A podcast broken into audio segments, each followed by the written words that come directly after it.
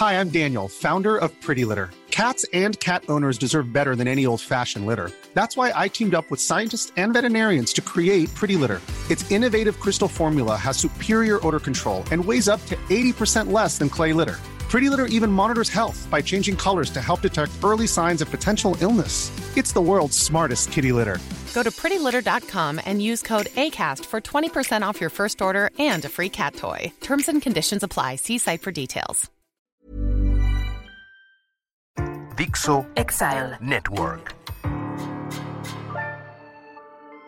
Eh, su profundidad. Eh, los niños se pondrán la vacuna de mi amigo el dictador. De eso que hablaron. Una semana normal de un aspirante a tirano. Ese soy yo, ¿no? De eso que hablaron. Eh. Puedo violar el secreto bancario cuando quiera. Eh. Inscribo a centroamericanos en el IMSS. Facho, Facho, facho, ¿Qué le afecta? facho. Los obligo a volar del Chaifa. Una semana normal de un aspirante a tirano. Ese soy yo, ¿no?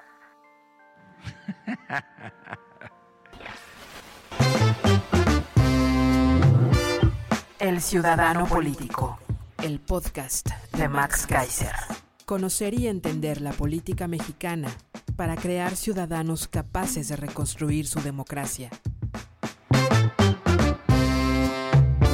Hola, yo soy Max Kaiser y esto es El Ciudadano Político, el espacio en el que tú y yo nos sentamos un ratito de la semana a analizar la política mexicana y del mundo para tratar de entenderla y sobre todo para tratar de influir, para tratar de estar en las importantes discusiones que se están llevando a cabo en este momento que van a definir no solo el presente, sino el futuro de este país.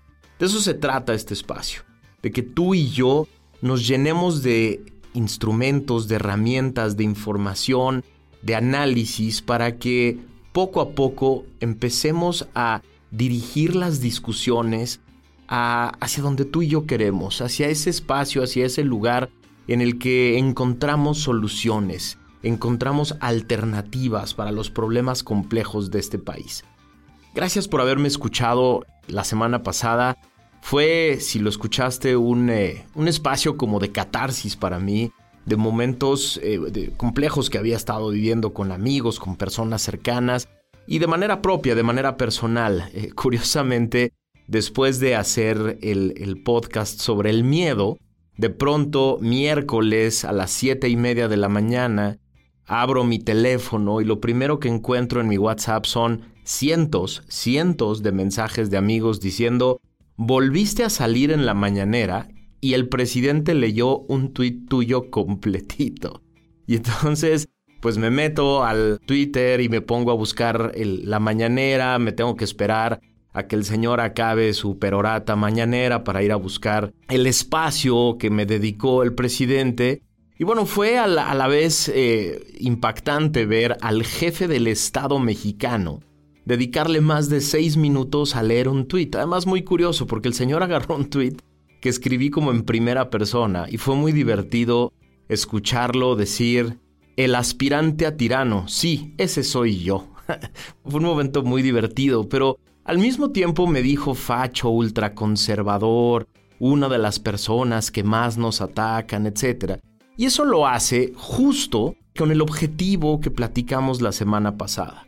Lo hace con la intención de infundir miedo en mí, ¿no? Te estoy viendo y tan te estoy viendo que te estoy exponiendo frente a toda mi feligresía para que se vayan encima de ti y para que te dé miedo estar hablando mal de mí, ¿no? Ese es exactamente lo que está buscando. Eso es lo que pretende. Fue exactamente el punto 2 del que platicamos la semana pasada. Es esa técnica, es ese instrumento de la mañanera en la que señala a personas y les dice, te estoy viendo, ¿eh? Te estoy observando que me estás criticando y pues quién sabe qué puedo hacer después si no le paras. Es exactamente eso. Y se lo dije en Twitter y se lo repito por esta vía. Yo no me voy a callar. Yo no voy a dejar de hacer lo que hago, yo no voy a dejar de señalar los fracasos de este gobierno, no voy a dejar de señalar la corrupción, los escándalos, el mal uso del presupuesto, no voy a dejar de hacerlo porque en el momento en que se empiezan a callar las voces que pueden hablar, el tirano sabe, deja de ser un aspirante a tirano y se convierte en un tirano que sabe que puede hacer lo que quiera con el poder. Entonces, lo que decíamos la semana pasada, ¿me da miedo? Sí, sí me da miedo. De pronto escuchar al jefe del Estado mexicano decir tu nombre, señalarte, ponerte adjetivos, es un poco impresionante. Pero, pues como les había platicado la semana pasada, como decía Marco Aurelio, el chiste de, de, ser valiente no es que no tengas miedo. El chiste de ser valiente es que sigas actuando a pesar del miedo. Y de eso se trata. Y es lo que vamos a seguir haciendo en este espacio. Curiosamente, en esa misma semana, el presidente se aventó una frase que ha sido muy controvertida y muy platicada. El presidente le dijo a los criminales, yo los cuido, yo también cuido a los criminales. Y, he estado toda la semana platicando cómo abordar este tema, porque me parece muy trascendental esa declaración, muy importante, sobre todo para los momentos de violencia que hemos estado viviendo. Yo no sé si viste, espero que no, porque eh, son para soñar pesadillas. Esta semana hubo dos videos terribles, uno de los cuales me pareció ya una cosa más allá de la barbarie. A un funcionario público de un municipio en Guanajuato, que está en su coche, de pronto se le acercan por dos lados dos criminales armados y en el coche está su esposa y su bebé. La esposa trae al bebé en las piernas, el esposo está en, el lado del, del piloto y estas dos personas se acercan y le disparan, se ven como 20 tiros, ¿no? De un lado y de otro. Enfrente de la esposa, enfrente del hijo, el hijo llorando, la esposa abrazando al pequeño. Son escenas que parecen sacadas de una película de terror. Y es lo que estamos viviendo hoy en este país.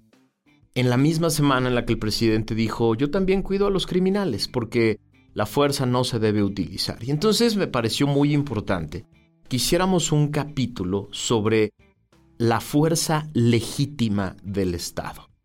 El episodio de hoy se llama El Estado nunca debe renunciar a la fuerza legítima y hay que explicar muy bien esto. Dame chance de nerdear un poco, de volverme un ratito el maestro académico, te prometo que son solo cinco minutitos, el maestro que explica un poco hacia atrás qué es el Estado y por qué el Estado tiene la fuerza legítima y puede utilizar la fuerza legítima debe utilizar la fuerza legítima para proteger a la población. Vámonos varios siglos atrás y vamos a explicar de dónde surge el Estado moderno.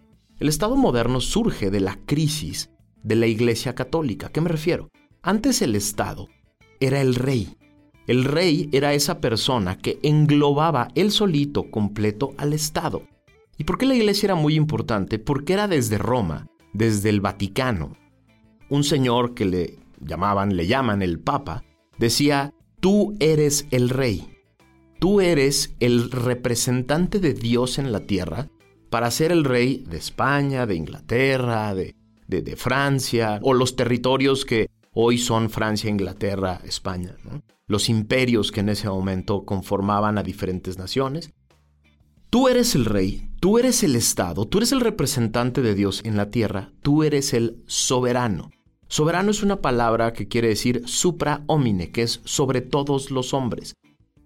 Lo que le decía el Papa a una persona es tú eres la persona que se coloca por encima de todos los hombres, el soberano, y tú eres el encargado de ejercer el poder en este territorio.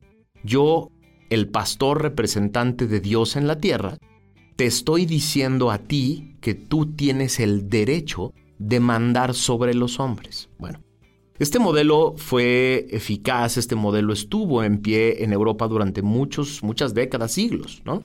Hasta que de pronto empezó a hacer crisis, varios reyes empezaron a renegar de la idea de que fuera el Papa el que dijera quién debe gobernar en, un, en una nación.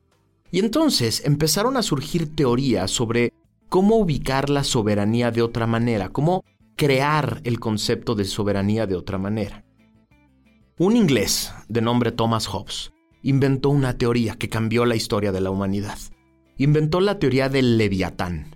El leviatán es el Estado construido artificialmente por los hombres. Es decir, no se requiere del pastor de la Iglesia Católica señalando a una persona Porque dice Hobbes, los hombres nos podemos poner de acuerdo para crear una estructura artificial llamada el Estado, a la que le otorgamos parte de nuestra soberanía, es decir, le damos más poder que nosotros, le damos poder sobre la colectividad y sobre los individuos, para llamarle Estado. ¿Por qué?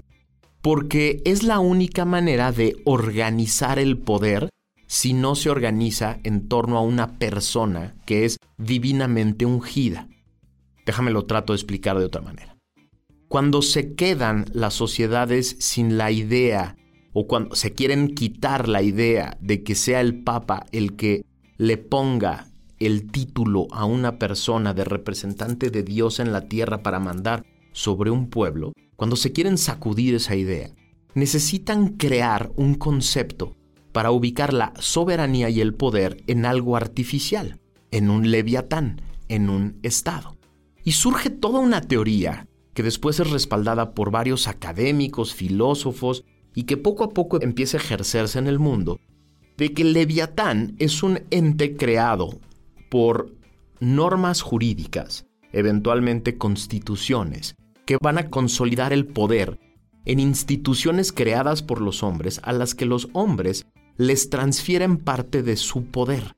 Es decir, nosotros, sociedad británica, nos ponemos de acuerdo en que ahora el poder se va a ejercer a través de estas instituciones, con estas facultades, con estas obligaciones, con estas capacidades, y lo van a poder ejercer incluso con fuerza legítima sobre nosotros. ¿Qué quiere decir fuerza legítima? Lo que quiere decir es que nosotros, las sociedades que vivimos en uno de estos estados modernos, le concedemos a las instituciones la posibilidad de ejercer la fuerza sobre nosotros si no cumplimos con las leyes, de meternos a la cárcel, de movernos de un lugar a otro, de hacernos pagar dinero que no queremos pagar y eventualmente utilizar incluso la violencia legítima sobre las personas. ¿Por qué legítima? Uno, porque se las concedemos nosotros. Y dos, y más importante todavía, porque es a través de el Estado que la fuerza se ejerce con reglas,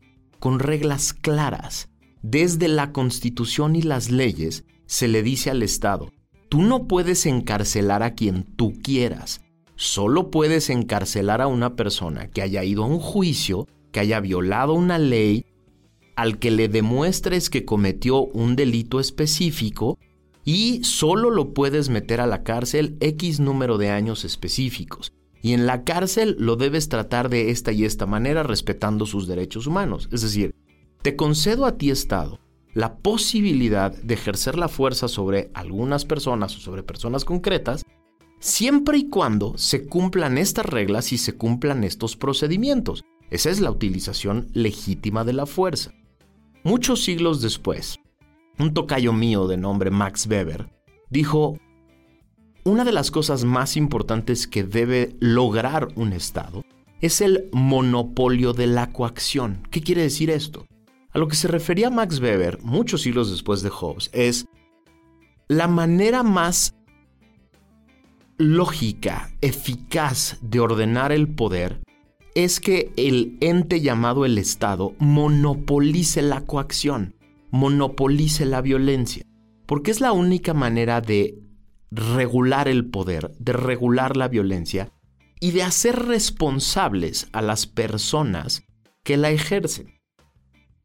Esta idea, insisto, viene desde Hobbes, porque a Hobbes lo que le preocupaba es que sin un Estado, lo que hay, él le llamaba, lo que hay es el estado de naturaleza. ¿Qué es el estado de naturaleza?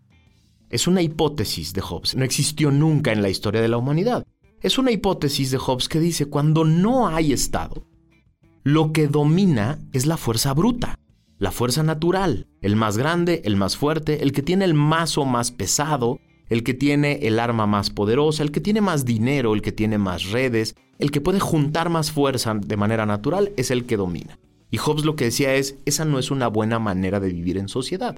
Necesitamos organizarnos para que la fuerza se ejerza con reglas, con límites, con responsabilidad. Muchos años después, lo que dice Weber es, justo eso. Para que eso suceda, necesitamos que esa fuerza se monopolice en una institución llamada Estado. Entonces vamos a dejar de nerdear y de meternos en el rollo académico y vamos a aterrizarlo en el mundo real, en el mundo concreto. En las sociedades, incluso en las más democráticas, las distintas formas de poder, de fuerza, permanecen. Es decir, en Dinamarca, en Suecia, en Finlandia, en esas democracias que tanto admiramos, lo que sucedió no es que haya desaparecido la fuerza o el poder crudo, el poder económico, el poder político, el poder eh, de la violencia de otros grupos. No desapareció, ahí está. Lo que sucedió es que han sido muy eficaces para que la mayoría de las veces ese poder sea monopolizado y regulado y contenido desde el Estado. ¿Qué quiere decir esto? Que en estas naciones no es que no haya poderosos, personas que tienen muchísimo dinero, personas que pueden comprar muchas armas, o personas que pueden convencer a muchas personas de eh, llevar su causa. Existen, pero existe un Estado lo suficientemente fuerte para regular a esas personas.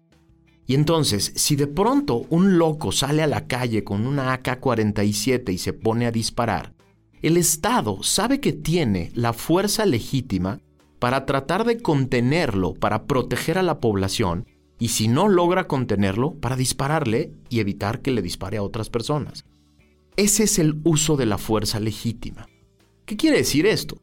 ¿Quiere decir que en estas sociedades de pronto cuando alguien es una amenaza el Estado puede hacer lo que quiera? Justo no. Exactamente eso no es lo que quiere decir.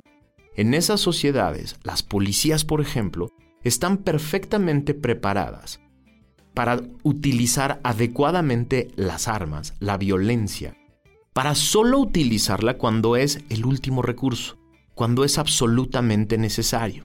Es decir, si de pronto este loco sale a la calle y trae un AK-47 y en un mall se pone a dispararle a las personas, no llega un comando de 500 personas a tratar de matarlo en el primer momento.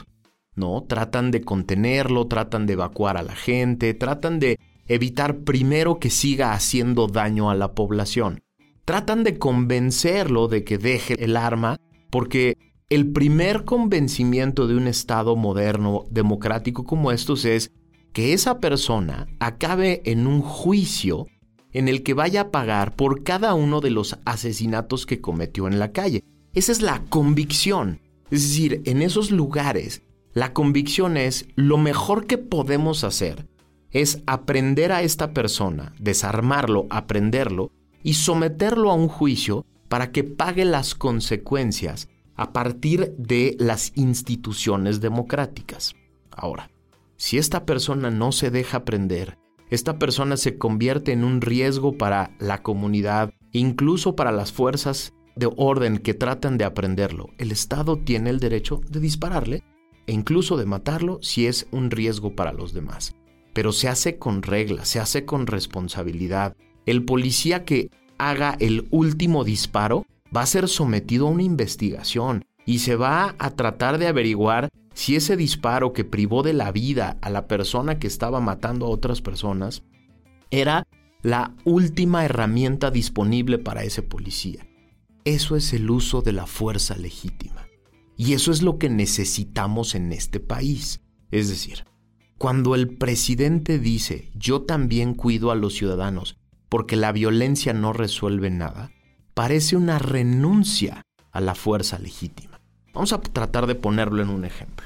Imagina uno de estos pueblos que has visto ya, desgraciadamente, en videos y demás en los últimos meses en este país, en los últimos años en este país, en los que de pronto comandos con eh, camionetas en las que hay una barret de 50 milímetros empotrada arriba, salen a aterrorizar a la población.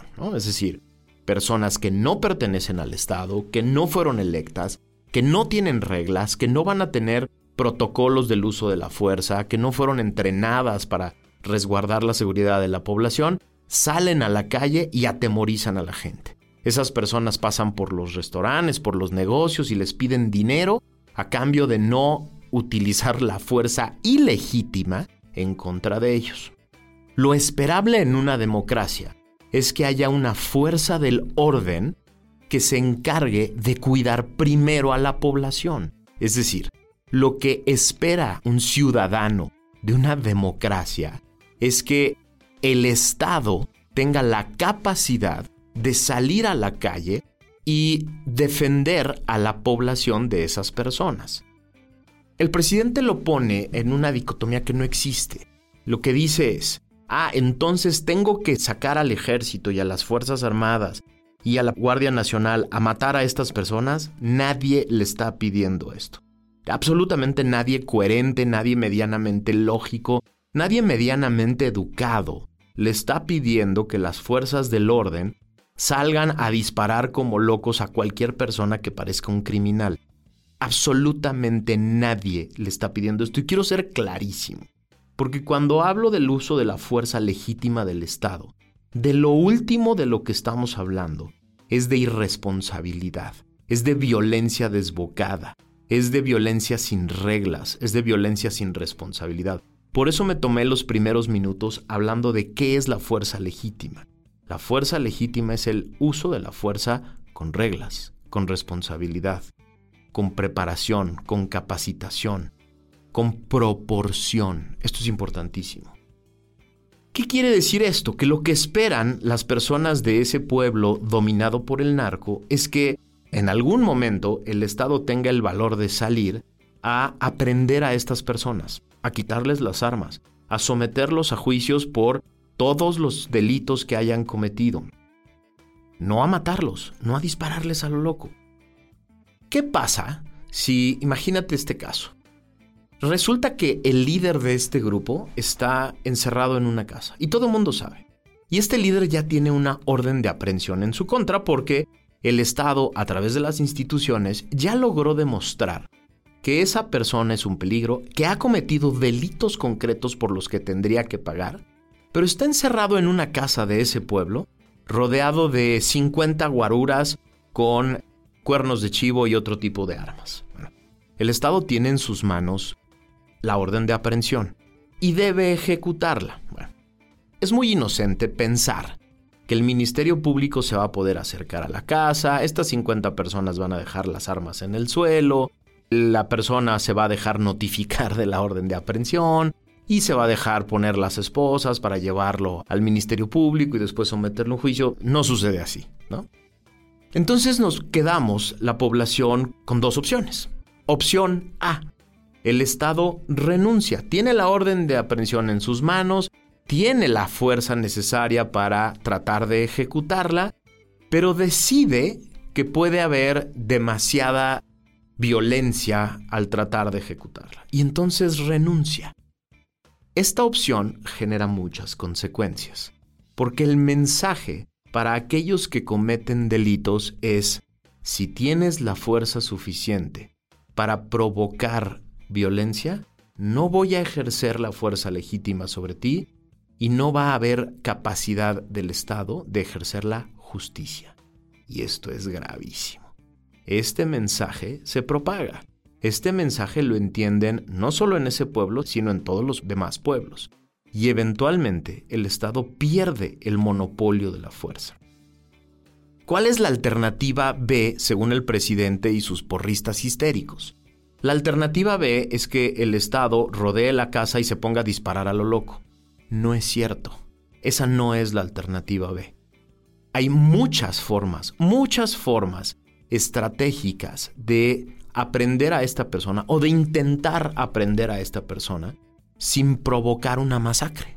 Hay muchísimas formas, lo han hecho en muchos lugares del mundo. Lo hicieron en Sicilia, lo hicieron en Nueva York, lo hicieron en ciudades complejísimas del mundo en las que había mafias súper organizadas, súper poderosas, que tenían capacidad de fuerza tan compleja como la de este país. Hay muchas maneras de hacerlo, hay muchas estrategias, hay muchos protocolos para tratar de ejecutar esa orden de aprehensión. Ahora, imagínate que ese grupo dice, sí, como lo hemos visto en varias escenas, ese grupo decide, pues no me importa, voy a quemar el pueblo, voy a cerrar calles, voy a matar personas y por lo tanto no vas a poder ejecutar la orden de aprehensión. El Estado tiene de dos. Se repliega, se va y los deja o trata de ejercer la fuerza legítima. Respóndetelo tú, no me lo dejes solo a mí, respóndetelo tú. ¿Qué preferimos? ¿Un Estado fuerte, capaz, eficaz, que no le tiene miedo al uso de la fuerza legítima? ¿O un Estado que decide renunciar por completo a ella porque le tiene miedo a la imagen que eso puede generar? Esa es la pregunta que te quiero dejar para que la reflexionemos. Porque no creo que las únicas dos opciones para una democracia como la nuestra, que tiene este problema gravísimo, sea o hay violencia y matanzas o hay orden y paz. Yo creo que ya quedó perfectamente demostrado que la estrategia de los abrazos y no balazos no funciona. Yo creo que ya, ya son muy poquitas las personas que creen que esta teoría del crimen organizado surge de la pobreza y de la desigualdad, y si un día acabamos con la pobreza y la desigualdad, de pronto el negocio multimillonario de las drogas, las armas, el tráfico de personas y demás se va a acabar. Yo creo que es muy inocente pensar las cosas de esa manera. Pero tampoco creo y tampoco sugiero, y quiero que quede absolutamente claro, que mi opción B es entonces hay que tener un Estado lleno de armas y tener al ejército en todas las calles, utilizando todo tipo de violencia en contra de estas personas para que no cometan crímenes. No. Esa es la trampa discursiva en la que el presidente ha querido meter a la sociedad mexicana. No, hay una tercera salida, que es la salida de la fuerza legítima, de la justicia, de una policía grande, civil, capaz, bien entrenada, que pueda mantener el orden, que pueda prevenir delitos, que pueda a través de la inteligencia identificar a personas, que pueda dejarlos sin recursos, sin dinero, que pueda eh, frenar en las fronteras el tráfico de armas, que pueda hacer buenos convenios internacionales para identificar el flujo de recursos en diferentes lugares del mundo que implican el lavado de dinero, que pueda hacer convenios con las policías locales y municipales para tener la capacidad de evitar estos delitos y de contener a estas personas, que tenga la capacidad también, sí, de acabar con la pobreza y la desigualdad para que haya menos tentación de convertirse en parte de estos grupos de crimen organizado. Hay mil cosas que hacer, mil cosas que hacer, mil estrategias que han funcionado en diferentes lugares del mundo, que han generado paz en diferentes lugares del mundo y por eso la alternativa que plantea el presidente es falsa. No es cierto que las dos únicas posibilidades hoy sean o violencia y muertos o renunciamos y que un día se calmen. Esas no son las únicas alternativas y es gravísimo que una parte importante de la población se crea esta caricatura. Estamos en un momento muy complejo y tenemos que tomar como sociedad una decisión.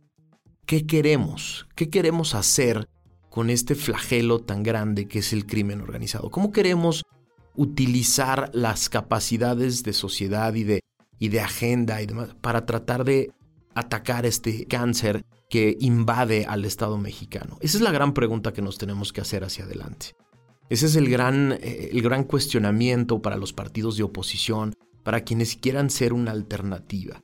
Si queremos seguir discutiendo este tema como una caricatura con dos alternativas, lo único que estamos haciendo es postergar la solución y lo único que está sucediendo es que este flagelo crece, se hace más violento, se hace más poderoso y amenaza tu seguridad y la mía. De eso se trata.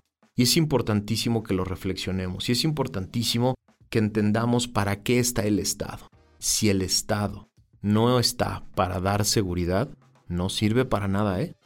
Si no atiende la seguridad básica de las personas, todo lo demás que hace es accesorio. Te lo dejo para la reflexión y me encantaría que me ayudaras a compartir este podcast, este episodio con muchas personas, porque esta es una de las grandes discusiones que tenemos que atender muy pronto hacia adelante. O si no, nos vamos a quedar sin esta democracia, sin este país que tanto queremos. Yo soy Max Kaiser, esto es El Ciudadano Político, nos escuchamos la próxima semana.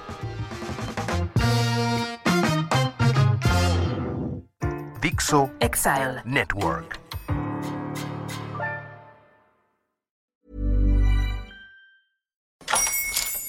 Hola, buenos días, mi pana. Buenos días, bienvenido a Sherwin Williams. ¡Ey! ¿Qué onda, compadre? ¿Qué onda? Ya tengo lista la pintura que ordenaste en el ProPlus app. Con más de 6.000 representantes en nuestras tiendas listos para atenderte en tu idioma y beneficios para contratistas que encontrarás en aliadopro.com. En Sherwin Williams somos el aliado del PRO.